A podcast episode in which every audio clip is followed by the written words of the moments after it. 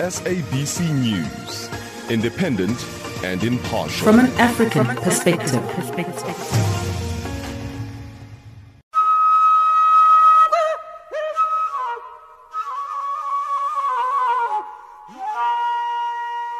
Farafina, Farafina.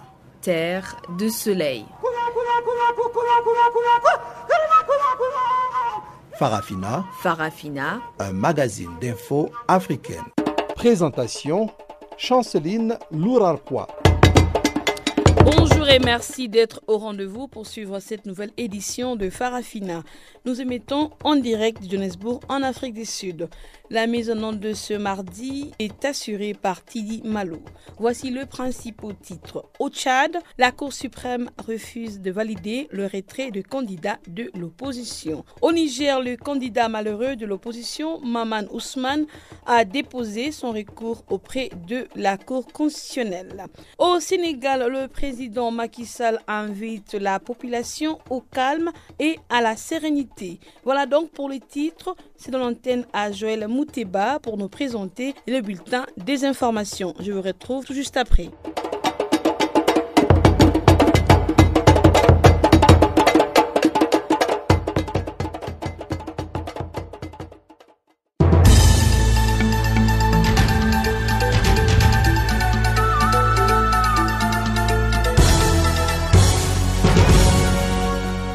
Merci Chanceline Loraquois, bonjour à tous.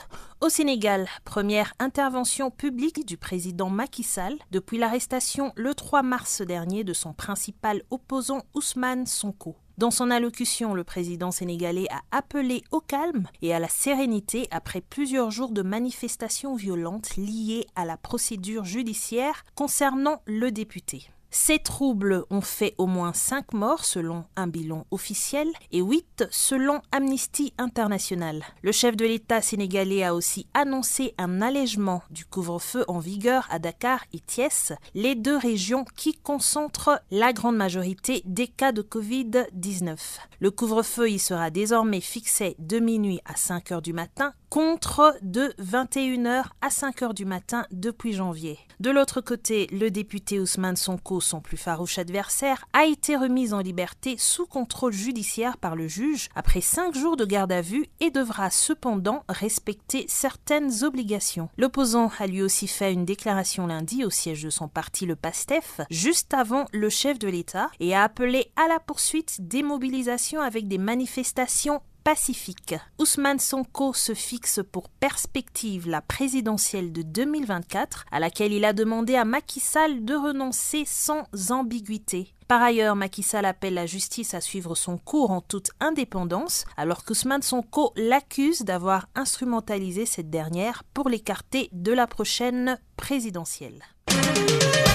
En Côte d'Ivoire, à présent, le président Alassane Ouattara a nommé ce lundi Patrick Hachi, secrétaire général de la présidence ivoirienne, pour remplacer temporairement le Premier ministre Ahmed Bakayoko, absent du pays depuis le 18 février pour des raisons médicales.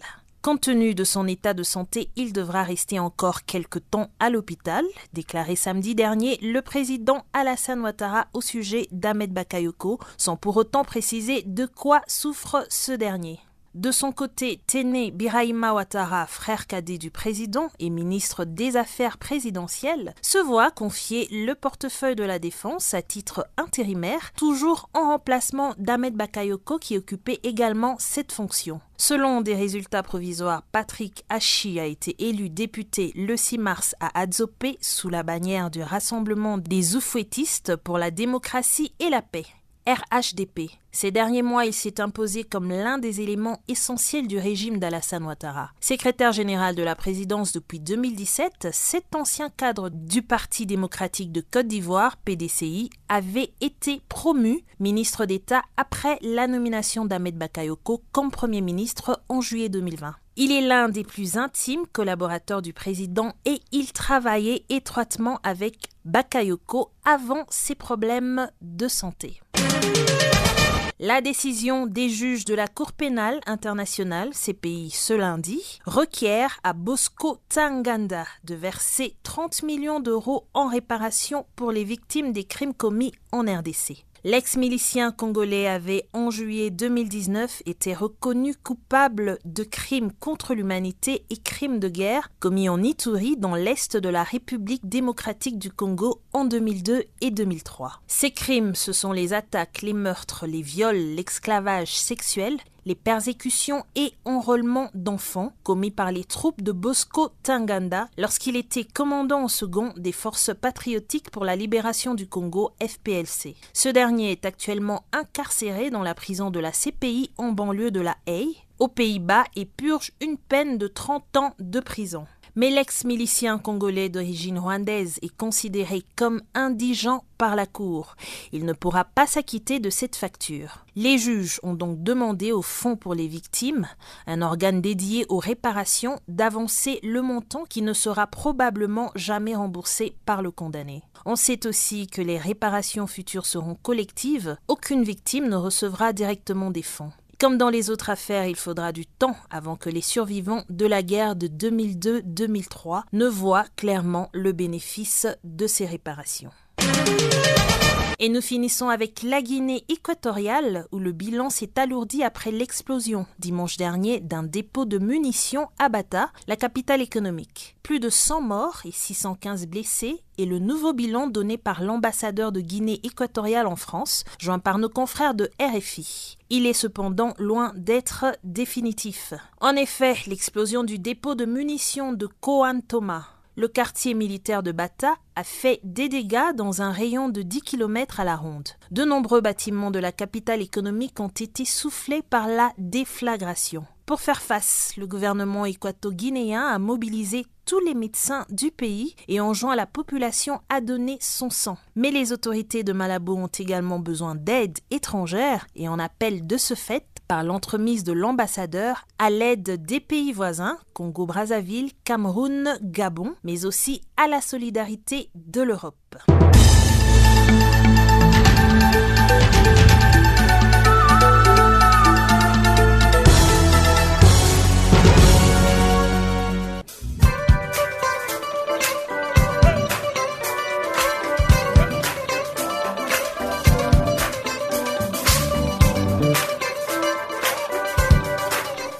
Farafina, votre rendez-vous hebdomadaire sur Channel Africa, la radio panafricaine.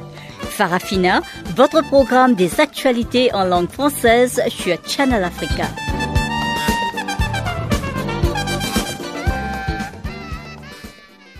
Merci Joël Mouteba. Bonjour à tous et à toutes.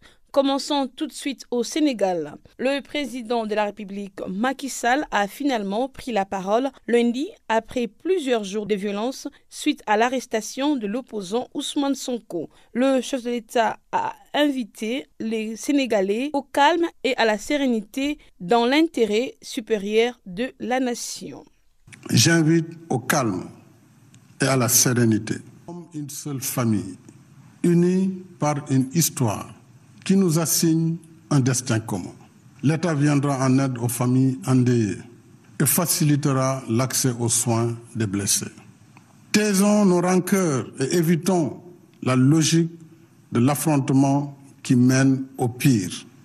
Je ferai usage de tous les pouvoirs que me confère ma charge pour consolider le retour au calme et à la sérénité dans l'intérêt supérieur de la nation.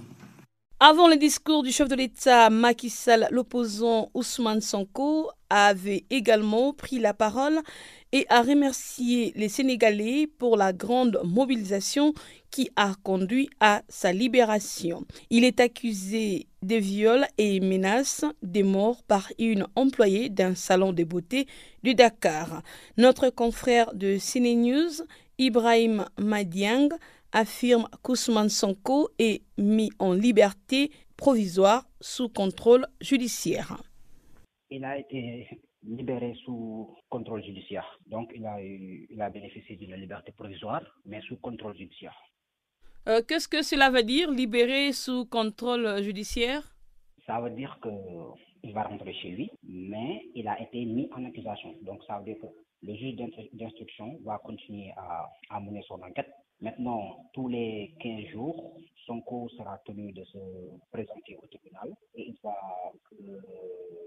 déposer son passeport pour qu'il ne, sorte pas du pays et il devra aussi se présenter au tribunal selon les, modalités qui seront établies par les juges d'instruction. Ça peut être tous les semaines, ça peut être toutes les deux semaines, ça, ça, ça dépend de lui. Donc bon, c'est une liberté surveillée, en quelque sorte. Alors, le Sénégalais ont insisté hier lundi que si Ousmane Sonko n'est pas libéré, nous allons tout saccager. Comment est l'ambiance ce mardi à Dakar, à Casamance? Parce que maintenant, Ousmane Sonko est libéré euh, provisoirement. Aujourd'hui, euh, les activités ont redémarré, les commerces ont ouvert, les gens sont partis au boulot, il n'y a pas eu de manifestants, il n'y a rien. Bon, sauf qu'il y a des checkpoints de, l'armée. Bon, tout le monde craignait que l'intervention de l'armée serait violente, mais bon, l'armée a été juste réquisitionnée pour protéger les édifices publics et les, les institutions. Bon, présentement, dans certains quartiers, il y a des checkpoints de l'armée. Bon, peut-être c'était juste pour, pour dissuader les gens. Bon, aujourd'hui, l'ambiance, c'est comme s'il ne s'était jamais rien passé. Hein. Hier, oui, avant la libération, il y avait un peu de tension qui était là parce qu'on ne savait pas si le juge allait euh, prononcer un garde à vue ou s'il allait les libérer. Bon, heureusement, il a, il a libéré. C'était une décision qualifiée de sage. Donc, après sa libération, il n'y a pas eu de grandes manifestations. Bon, en tout cas, on s'en trouvait. Mais dans certains quartiers, il y a, il y a eu quelques heures, mais, bon, mais ça n'a pas duré longtemps. Et après la libération, Sonko est rentré lui, accompagné de ses militants et tout, et a même annoncé euh, une marche pacifique à la place de la nation. Malheureusement, la marche n'a pas été autorisée et elle a été dispersée par la police. Donc, c'est la seule grande, euh, le, grand, le seul grand affrontement qu'il y a eu hier, parce que les, les, les, les manifestations pacifiques a été, a été réprimée par la gendarmerie. De ce fait, euh, Ousmane Sonko n'a pas pu aller à, à, la manifestation, mais a tenu quand même à faire une conférence de presse chez lui vers 15h, non vers 18h, et, 20, et vers 20h. Le président Macky Sall a aussi fait euh, un discours adressé à la nation pour appeler au calme. Euh, parlons exactement du discours euh, du président euh, de la République. Macky Sall a lancé un appel au calme et à la sérénité. Comment est-ce que le Sénégalais ont aperçu ces messages? Moi, en tant que Sénégalais, hein, ce que je dis là, ça, ça m'engage.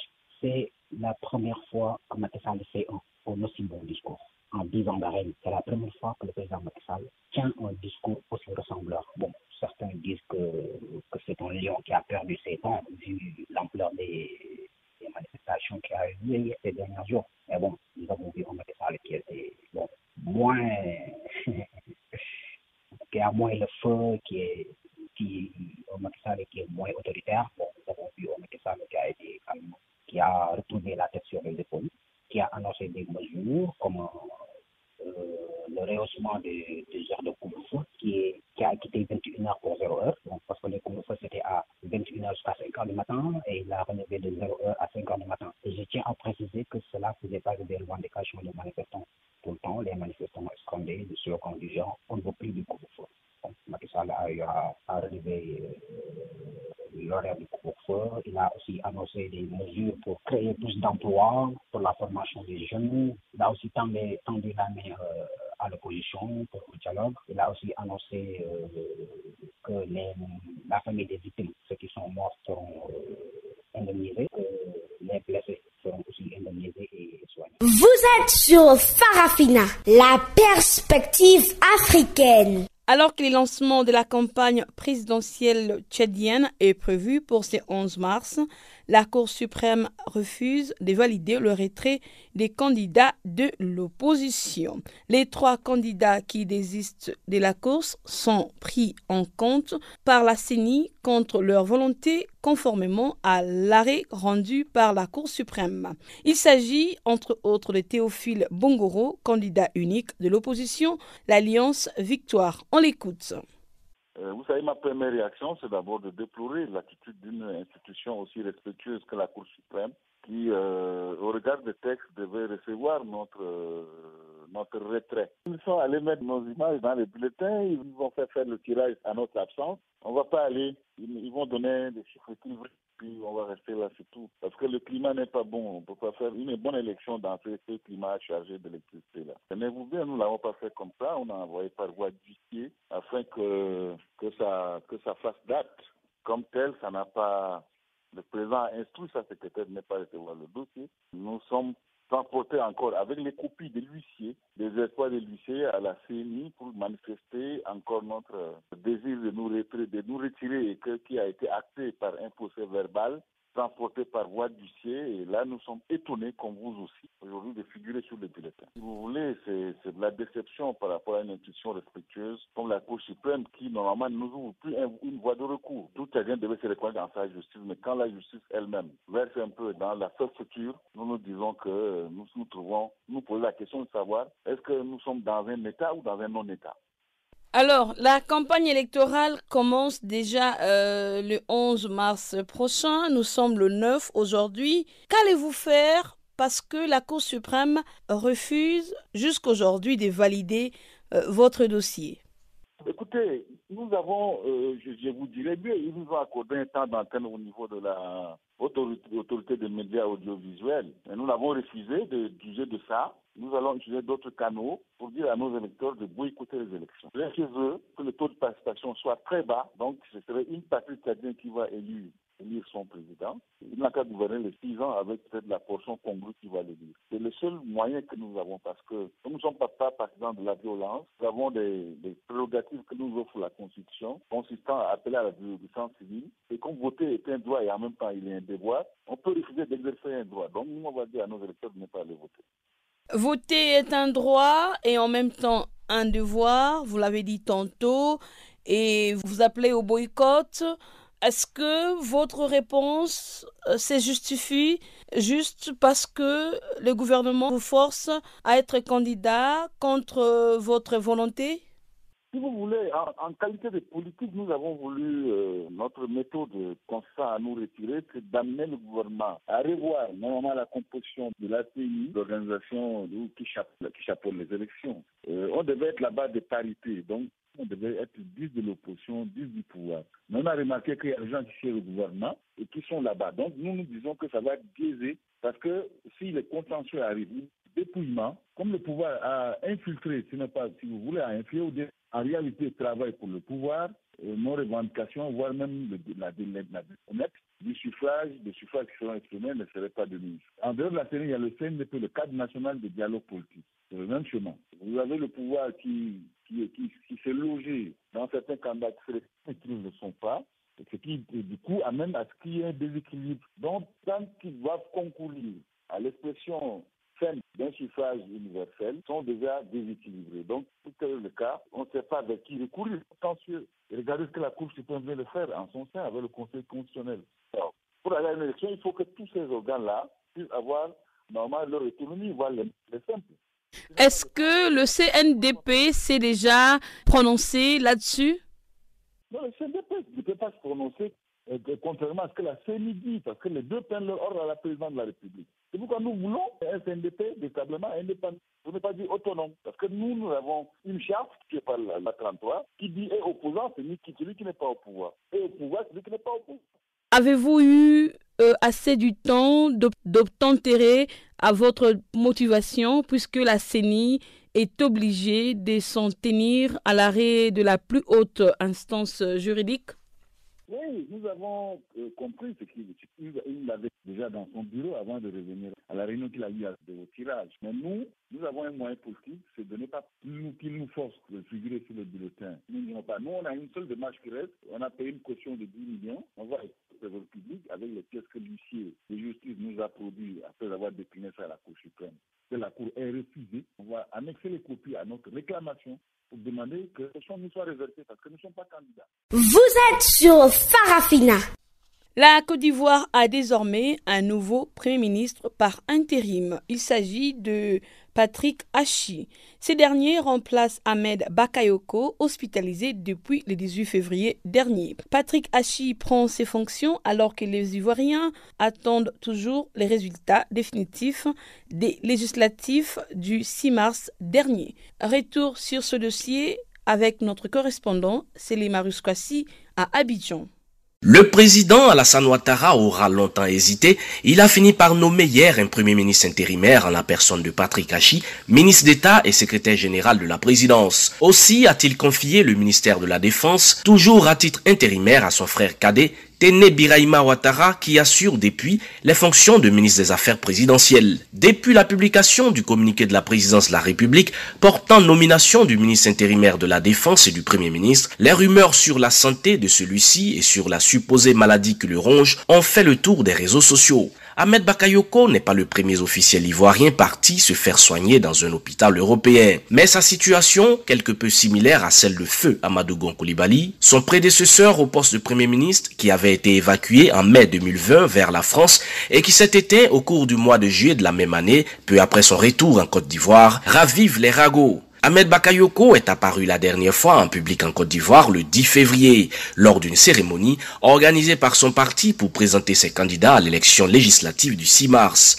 Le 18 février, soit une semaine après, il s'est envolé pour Paris, là où il avait déjà effectué des examens poussés à deux reprises en janvier afin d'y suivre des soins. Le gouvernement avait alors produit un communiqué informant les populations de ce que l'état de santé du Premier ministre n'était pas alarmant et qu'il faisait juste l'objet d'une grosse fatigue. Mais l'annonce du transfert d'Ahmed Bakayoko de l'hôpital américain de Paris, où il était interné vers l'Allemagne dans la matinée du 6 mars, et surtout la publication d'un autre communiqué du gouvernement indiquant que son état de santé nécessitait une prolongation de son hospitalisation, a amplifié les rumeurs. Ahmed Bakayoko avait été testé positif à la Covid-19 en avril dernier. S'agit-il d'une rechute? Pour l'heure, on n'en sait pas plus. Et les spéculations vont bon train à travers tout le pays, en particulier parce que l'on établit vite des parallèles entre l'évacuation de l'actuel Premier ministre et celle de feu l'ex-Premier ministre Amadou Gonkoulibaly, mais aussi parce que le déficit de communication institutionnelle pousse l'opinion publique à s'inventer des nouvelles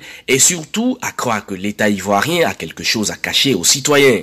À propos, écoutons la réaction de Nabidjanais au micro de Canal Afrique. L'état critique de, de Bakayoko, je crois quand même qu'il y a un sérieux, on dit il est fatigué. Depuis le 10 janvier, il n'a pas été vu en, public. Donc c'est dit que c'est sérieux. C'est sérieux, surtout qu'il a été déjà testé deux fois positif au, Covid-19, donc sa santé devait être tellement très critique. Bon, est-ce que, qu'est-ce qui arrive à la Côte d'Ivoire? Donc c'est dire quand même que euh, euh, la situation de Bakayoko est, tellement critique puisque la communication, il y a manque de communication. On ne, dit pas aux Ivoiriens ce qui se passe exactement, mais le cas doit être, doit être grave. Monsieur Patrick Hachi, nommé Premier ministre par intérim en remplacement d'Ahmed Bakayoko, s'est imposé comme l'un des éléments essentiels du régime d'Alassane Ouattara. Secrétaire général de la présidence depuis 2017, cet ancien cadre du Parti démocratique de Côte d'Ivoire, PDCI, avait été promu ministre d'État après la nomination d'Ahmed Bakayoko comme Premier ministre en juillet 2020. Il est l'un des plus intimes collaborateurs du président Alassane Ouattara et travaillait également très étroitement avec Ahmed Bakayoko avant ses problèmes de santé. Le nouveau ministre intérimaire de la Défense, Téné Biraima Ouattara, lui, n'est personne d'autre que le frère cadet du président Ouattara. Les dossiers militaires et sécuritaires ne sont pas inconnus du frère du président qui, en tant que ministre des Affaires présidentielles, a autorité sur les unités du GSPR entendez le groupement de sécurité du président de la République et de la garde républicaine. Mais le ministère de la Défense est un gros paquet à la fois très sensible et difficile à gérer, surtout depuis 2017, date à laquelle une vague de mutinerie a secoué le pays. Depuis Abidjan, c'est les Marus pour Canal Afrique. Au Niger, Maman Ousmane a déposé son recours lundi auprès de la Cour constitutionnelle.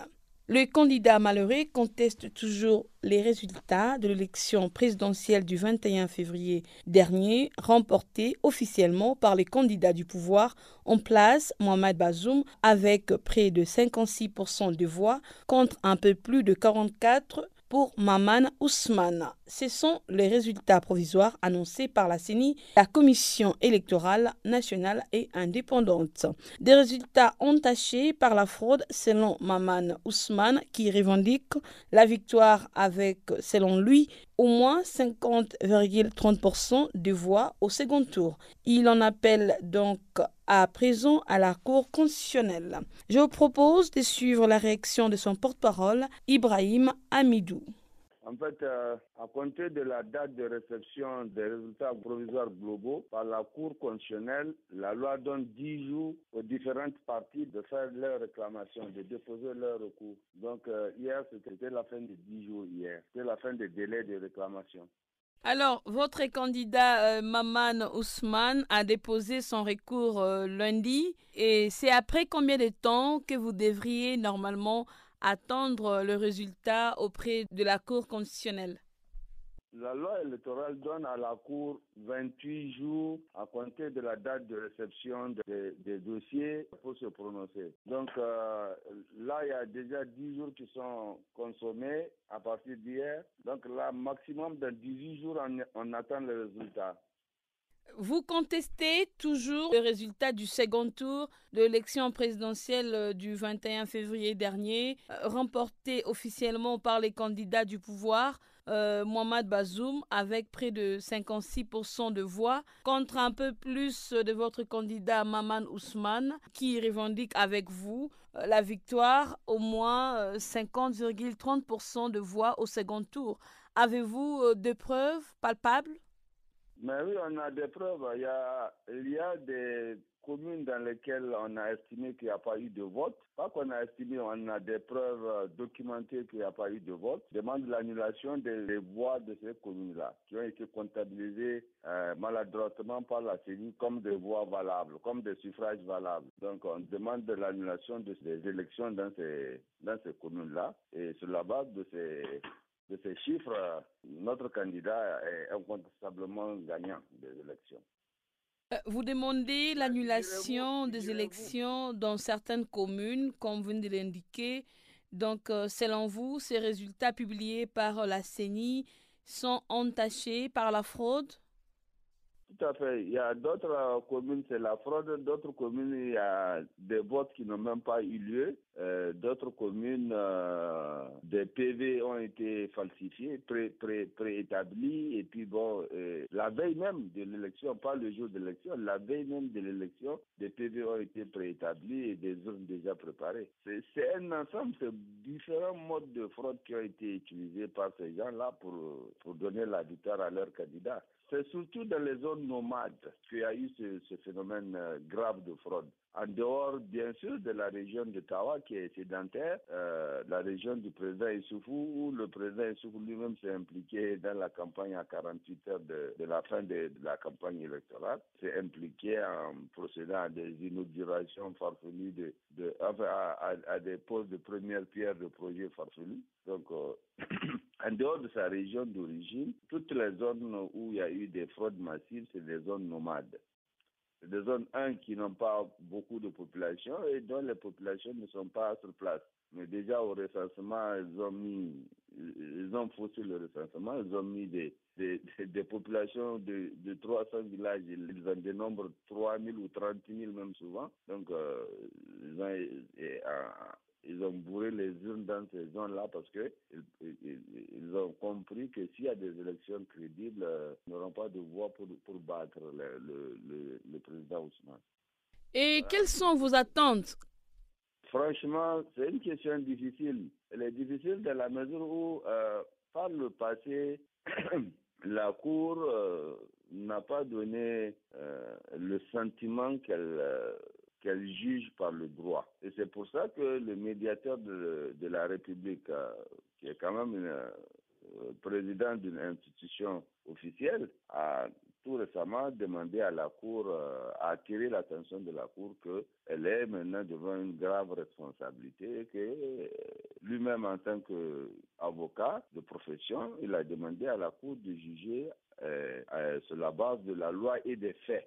Euh, vous parlez de faits et si jamais la Cour constitutionnelle, sur la base de faits, vous prouve les contraires, qu'est-ce que vous allez faire?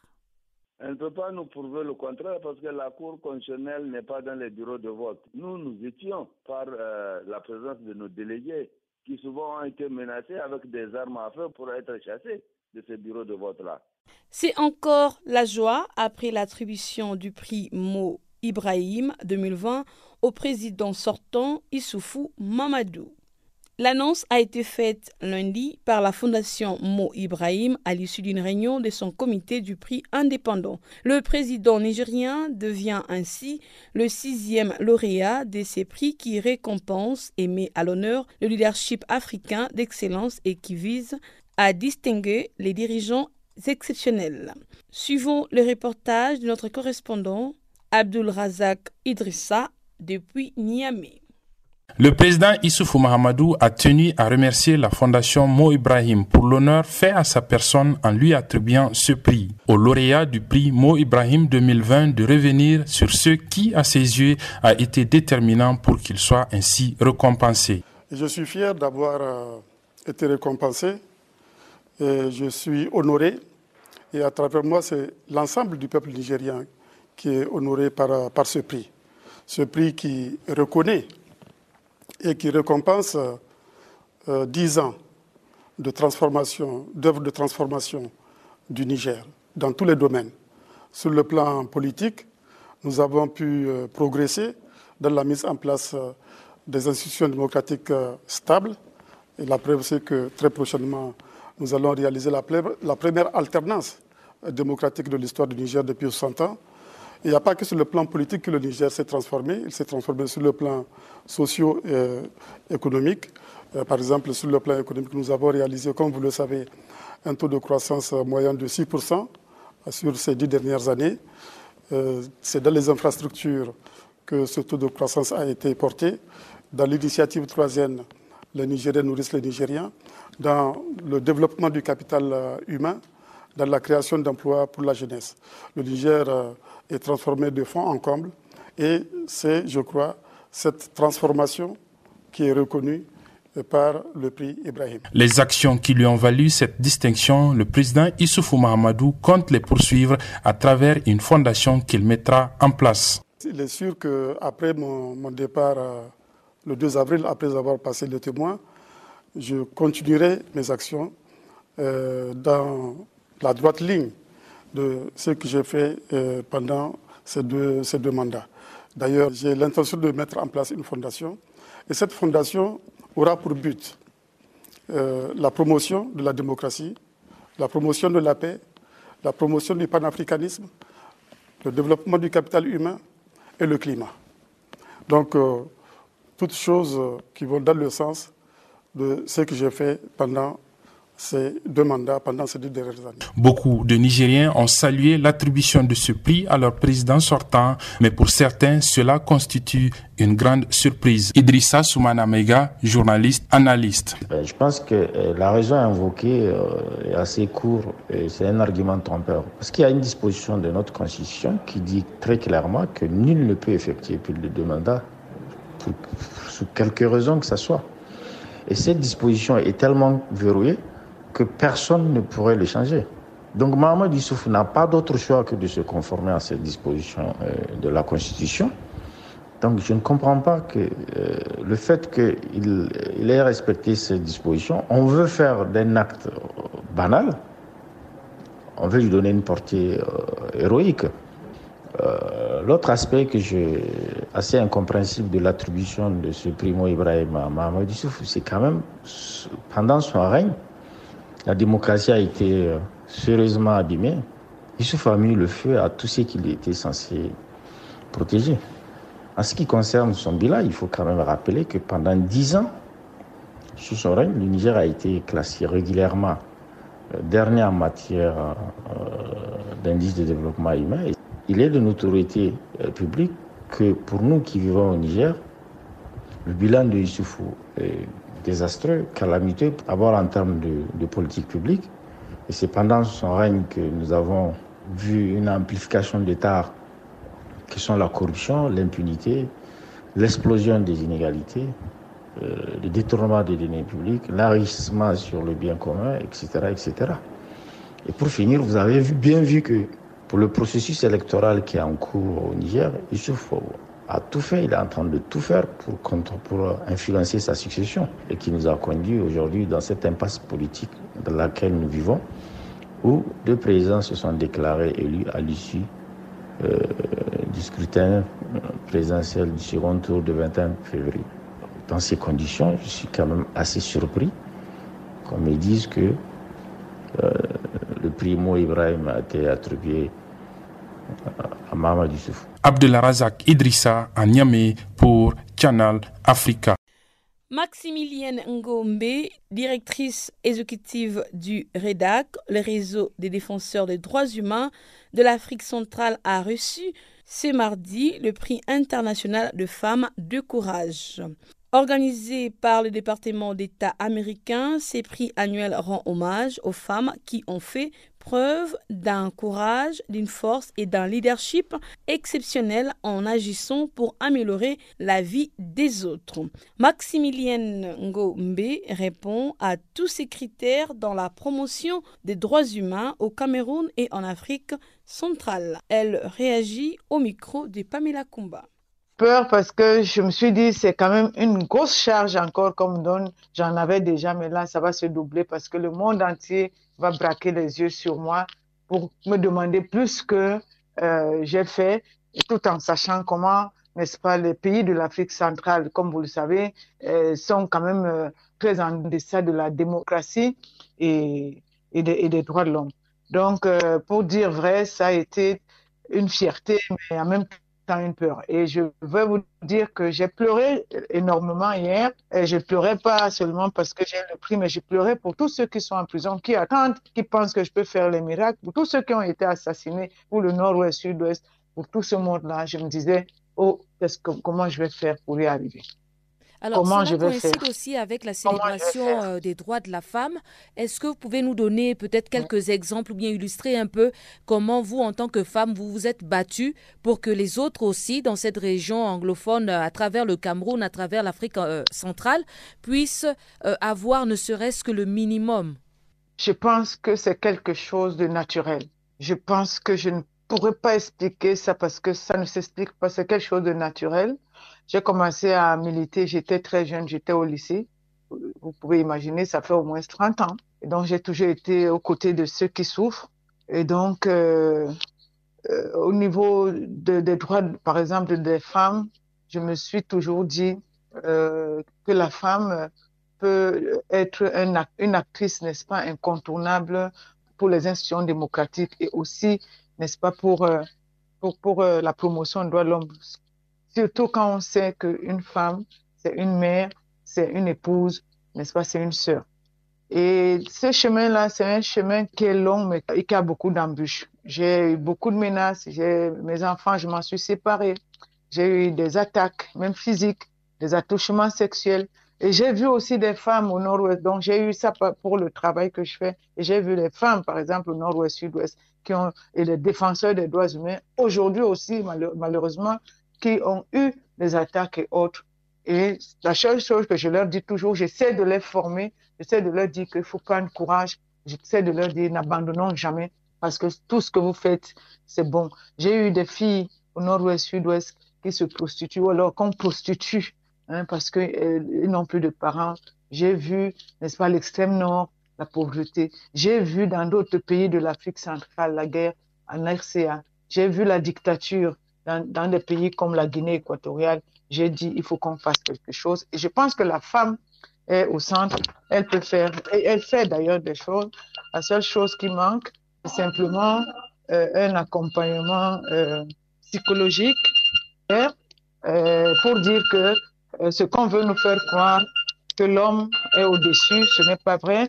Nous n'avons, il n'y a pas une place de l'homme à prendre, il n'y a pas une place de la femme à prendre. Il y a il, y a il, y a, à faire ce que nous avons à faire et nous devons le faire. Entrons à prison dans la deuxième partie de ces magazines des actualités avec le bulletin économique présenté par Guillaume Kabissoso.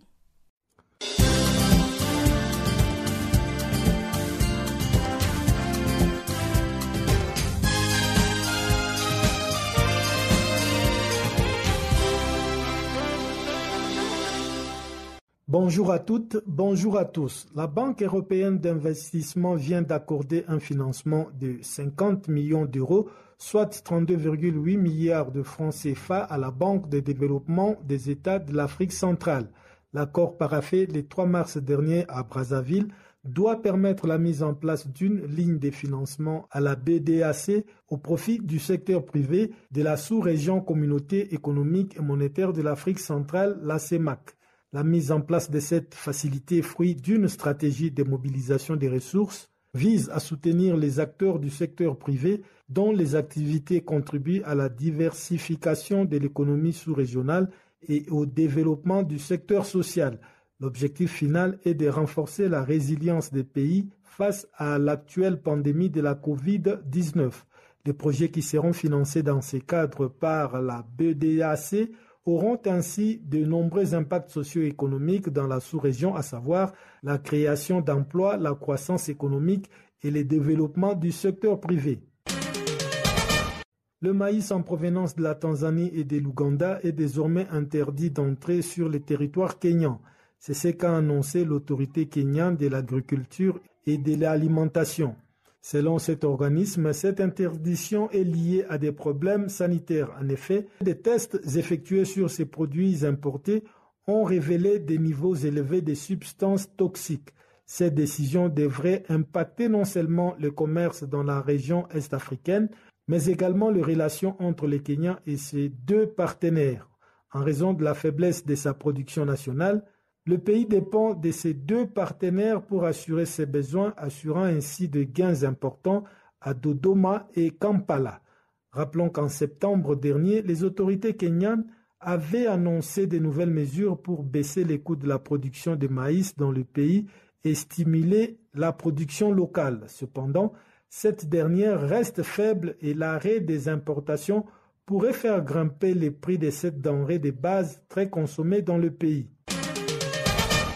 En République démocratique du Congo, les autorités de la province du Sud Kivu ont interdit toute activité d'exploitation minière sur les sites de Louis à Kabari. Ces villages attirent des foules d'orpailleurs et même de membres des forces armées congolaises depuis la découverte d'une minéralisation aurifère vers la fin du mois de février. Les autorités veulent ainsi identifier les mineurs et s'assurer qu'ils sont correctement enregistrés auprès des organismes de réglementation de l'exploitation artisanale. L'objectif est de protéger les vies, mais aussi assurer la traçabilité de l'or extrait. L'État congolais peine toujours à contrôler le secteur de l'exploitation artisanale, ce qui lui fait perdre des millions de dollars chaque année car l'or extrait artisanalement passe par des circuits de contrebande pour aller sur les marchés internationaux. Porté par les inquiétudes liées aux attaques coordonnées menées par les rebelles outils du Yémen sur des installations pétrolières saoudiennes, les barils de pétrole a grimpé à 70 dollars dès l'ouverture de la session asiatique. Cela prolonge la reprise du marché qui a gagné plus de 5% la semaine dernière suite à l'annonce du royaume wahhabite de réduire sa production de 1 million de barils par jour en avril. Cette attaque arrive dans un contexte d'intensification des affrontements dans les conflits yéménites. Elle intervient surtout après que les États-Unis ont imposé des sanctions financières à deux chefs rebelles outils accusés d'avoir orchestré des attaques contre des civils. Rappelons que depuis le début de cette année, les barils de pétrole a déjà gagné plus de 35%, une embellie qui pousse les grandes banques d'investissement à relever leurs provisions de prix. Direction à présent le Zimbabwe qui va bénéficier d'un financement de 70 millions de dollars d'Afrexim Bank pour un projet de modernisation de poste frontière de Bedbridge. Le financement est constitué d'un prêt de 43 millions de dollars accordé à Zimbord Mauritius Ltd l'une des entreprises chargées du projet ainsi que d'une garantie d'investissement de 27 millions de dollars pour soutenir les fonds d'infrastructure Pembani Remgro. Il vise à agrandir et optimiser le poste frontière le plus fréquenté d'Afrique australe, situé entre les Zimbabwe et l'Afrique du Sud et considéré comme un point névralgique des échanges entre les deux pays. Ce financement fait partie d'un prêt syndiqué de 204 millions de dollars qui avait été mis en place par un consortium d'institutions financières pour financer les projets. Celui-ci permettra d'acquérir des nouveaux équipements techniques et des logiciels qui vont permettre à leur tour aux postes frontières d'assurer un service fluide et de réduire la congestion du trafic afin de stimuler les commerces dans la région.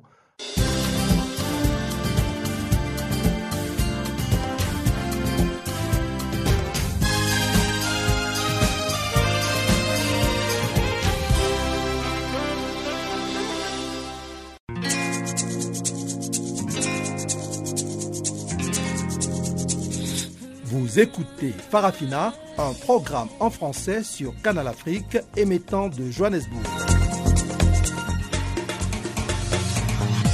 Pour vos réactions à nos émissions, écrivez-nous soit à l'adresse électronique suivante farafina.channelafrica en un seul mot.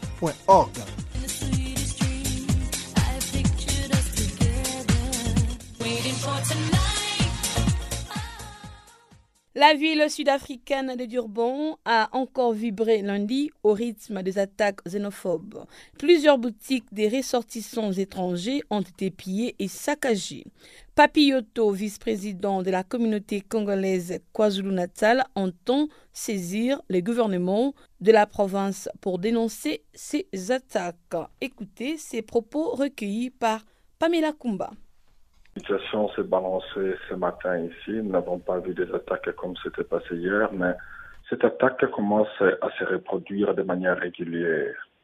Du fait que nous voyons également aussi le gouvernement sud-africain ne fait absolument rien parce que ce sont des attaques qui viennent euh, des individus particuliers. Ce n'est pas, ce n'est pas le gouvernement ou quelque chose comme ça. Donc, ce sont des attaques sur lesquelles que le gouvernement devait déjà prendre action mais nous voyons qu'il y a vraiment une légèreté de leur côté. C'est pour cela que nous sommes en train de faire des appels et également j'ai donné mon recours pour aller voir le gouverneur de KwaZulu-Natal et puis discuter avec lui sur ce point. Mais est-ce que cette fois-ci, il y a eu une raison possible? Parce que souvent, on sait que euh, les perpétreurs donnent des raisons, soi-disant le marché est saturé, les, étrangers euh, prennent tout. Alors, est-ce que cette fois-ci, il y a eu une quelconque raison pour euh, justifier ces attaques? Madame, le, marché n'est pas saturé. C'est justement, ils disent qu'il y a beaucoup d'étrangers qui prennent les avantages de business que les autochtones. Vous comprenez? Mais alors que la place est grandement vide, les Sud-Africains eux-mêmes ne sont pas à mesure d'exercer ce business. C'est pour cela que les, étrangers sont là. Ils sont en train de se débrouiller. Ils sont en train de se débrouiller. Mais je pense que s'il y avait des problèmes, également, c'est le gouvernement qui devait prendre action au lieu que des individus sur la route. Ils prennent les histoires d'autrui, ils sont en train de brûler toutes ces histoires-là. Les gens qui ont travaillé durement depuis des années pour avoir ce qu'ils ont, et ils sont sur la route en train de travailler durement pour leur propre famille, mais regardez ce qui se passe. Nous voulons sincèrement que le gouvernement sud-africain puisse prendre action sur ce point. Alors, est-ce que c'est un groupe ciblé qui perpétue ces attaques ou bien c'est différentes personnes? Effectivement, c'est un groupe bien ciblé qui sont en train de programmer les attaques euh, vis-à-vis des étrangers. Est-ce que vous avez quand même euh, déjà alerté la police, sachant que c'est un groupe bien ciblé? Effectivement, nous avons touché la police, nous avons donné les informations suffisamment à la police et également nous sommes en train de recruter des informations également sur ce, sur ce groupe de gens qui sont, d'ailleurs, euh, dernièrement, avant même euh, les dégâts qu'ils ont commis ici, le même groupe ont fait les marches. Ils ont fait les marches ici jusqu'au Pointe Road, tout autour. La police les a encadrés. C'est le même groupe qui vient pour euh, faire le désordre dans la rue. C'est le même groupe, madame. Il n'y a pas autre chose. Et je pense très bien que le gouvernement et même la mairie le savent. Ils savent les, groupes qui sont organisés pour faire ce, ce genre de désordre. Ils les connaissent bien. Maintenant, nous sommes en train de recruter vraiment des informations précises avec des noms. J'ai demandé à ce que je puisse voir le gouverneur. Je pense euh, le début de la semaine prochaine, je vais faire le face-à-face -face avec le gouverneur pour vraiment lui montrer notre indignation.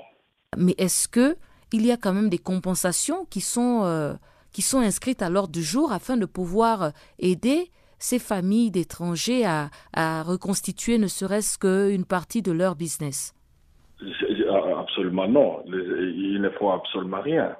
C'est pour cela que j'ai dit ici que ce sont des pauvres gens qui sont dans la rue pour se débrouiller et en fait de retrouver une petite vie qu'ils sont en train de mener. Et vous verrez que quand ils, ils arrachent toutes ces histoires qu'ils ont, Tout ce qu'il possède, il les arrache, il doit retourner à zéro. Il n'y a aucune assurance et le gouvernement ne fait absolument rien pour retourner toutes ces affaires. Bon, même pas pour retourner toutes ces affaires, ce que nous sommes en train de demander, c'est juste la sécurité entre les deux parties hein, que le gouvernement doit mettre en place. Certaines personnes évoquent la thèse d'une manipulation politique. Est-ce que vous y croyez? Vous savez, euh, ça se voit à l'œil nu, de manipulation politique, parce que si ce n'était pas le cas, le gouvernement allait déjà prendre place une action quelque part pour euh, essayer un peu d'éviter tous ces désordres. Ce n'est même pas des désordres, mais ça, ce sont des actes criminels.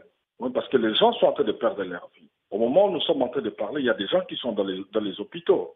Pourquoi? Parce qu'il y avait des cassures. Ils sont allés même euh, à, toucher les gens de manière physique. physique. Le gouvernement ne prennent aucune action. Nous avions parlé avec la police et la police a pris l'acte, mais jusque-là, il n'y a absolument rien qui s'est fait. C'est pour cela que nous avons demandé de voir les autorités compétentes pour essayer un peu de régler cette histoire de la sécurité.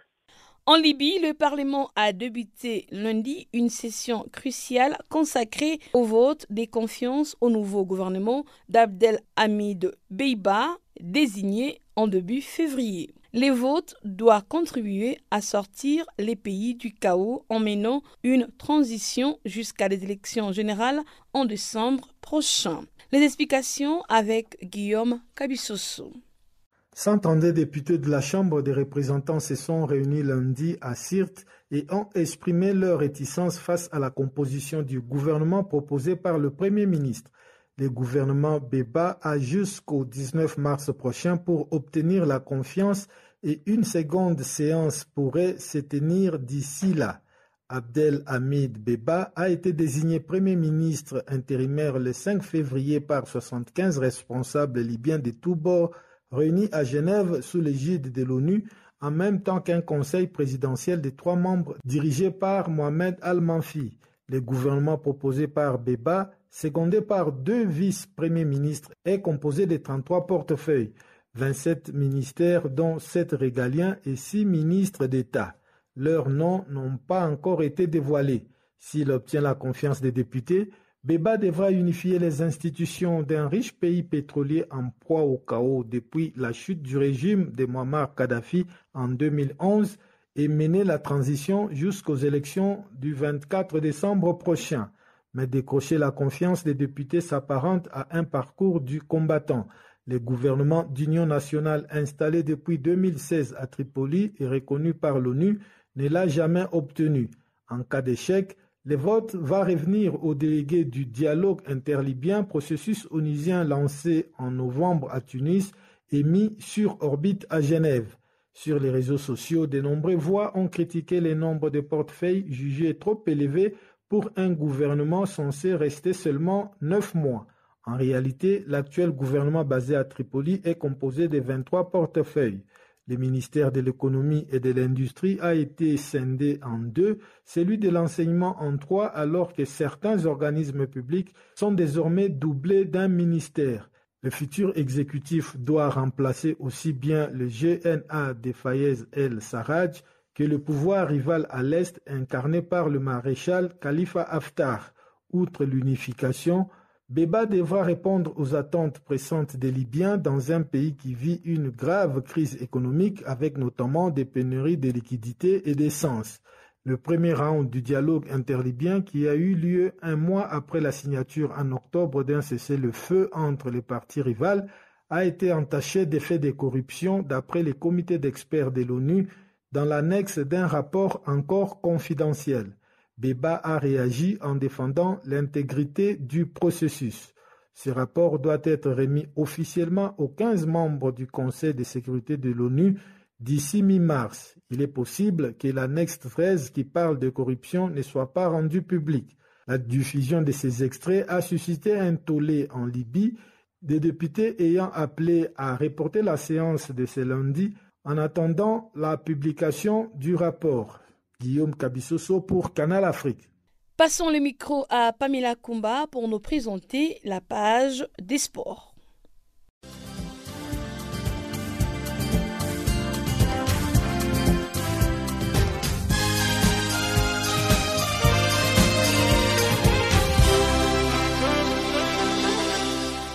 Bonjour et merci de suivre ce bulletin des actualités sportives du jour.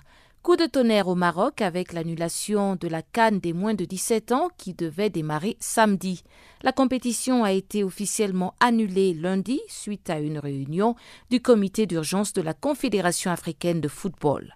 Cette décision fait suite à la mesure récemment prise par les autorités marocaines qui ont fermé leur espace aérien jusqu'au 21 mars, inclus pour cause de Covid-19, avec une vingtaine de pays dont certains faisaient partie des qualifiés comme l'Algérie, qui se retrouvait ainsi dans l'incapacité de rejoindre le royaume chérifien avant le coup d'envoi du tournoi.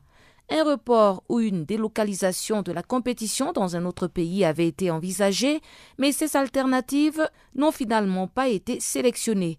Pour rappel, la FIFA a elle-même annulé la Coupe du Monde des moins de 17 ans 2021 et l'annulation de la Cannes moins de 17 ans n'aura donc pas d'impact à ce niveau.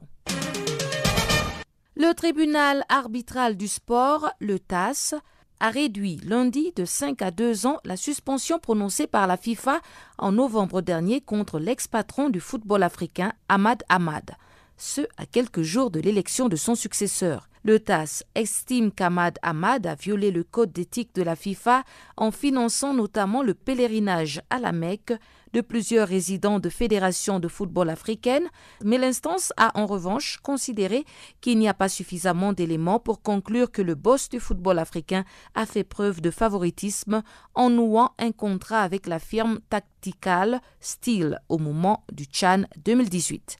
Le tribunal arbitral du sport a certes réduit la sanction d'Ahmad Ahmad à deux ans de suspension seulement, en plus d'une amende de 50 000 francs suisses, mais cela l'empêchera de maintenir sa candidature pour les élections du 12 mars prochain.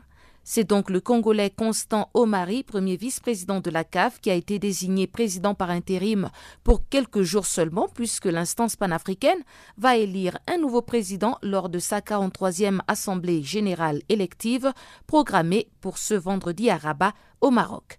Seul candidat en lice, le milliardaire sud-africain Patrice Motsepe, qui serait certainement l'heureux élu la JS Kabylie a récupéré trois joueurs blessés en prévision de son prochain match contre le Cotton Sport Garoua, prévu ce mercredi à 20h heure locale. La rencontre se jouera au stade du 1er novembre pour le compte de la première journée de la phase de poule de la Coupe de la Confédération de football, groupe B.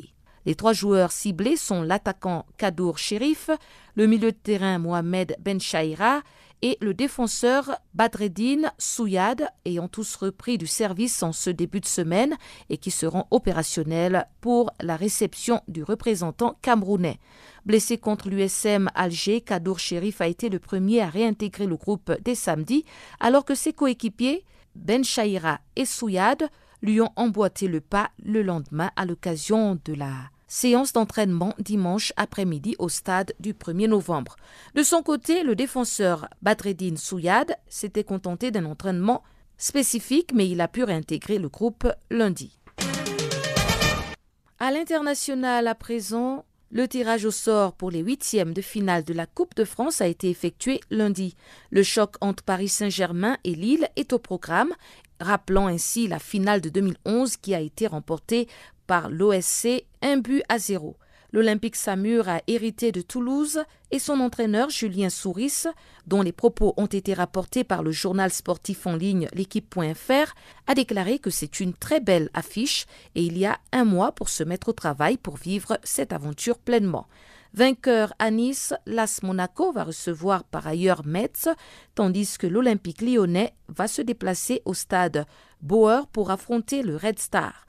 L'équipe de Montpellier va défier quant à elle les voltigeurs de Châteaubriand. Et puis on termine avec euh, cette nouvelle qui nous vient de nos confrères du site internet www.africatopsport.com. Le sélectionneur de la Zambie a publié une liste de 33 joueurs convoqués pour les deux dernières journées des éliminatoires de la Cannes 2021. La Zambie va affronter l'Algérie et le Botswana les 25 et 29 mars prochains. Deux rencontres comptant donc pour les deux dernières journées des éliminatoires de la Cannes 2021. La Zambie est actuellement dernière de son groupe avec seulement trois points.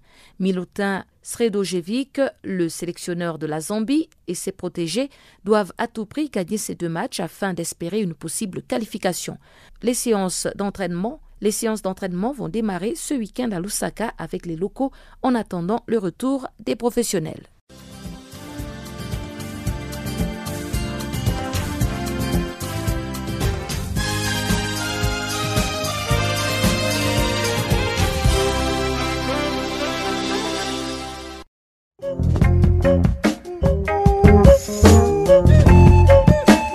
Fin de cette édition de Farafina. Merci de l'avoir suivi. Restez connectés avec nous sur notre page Facebook et surtout n'oubliez pas de nous faire des tweets à French Farafina. Merci et à demain.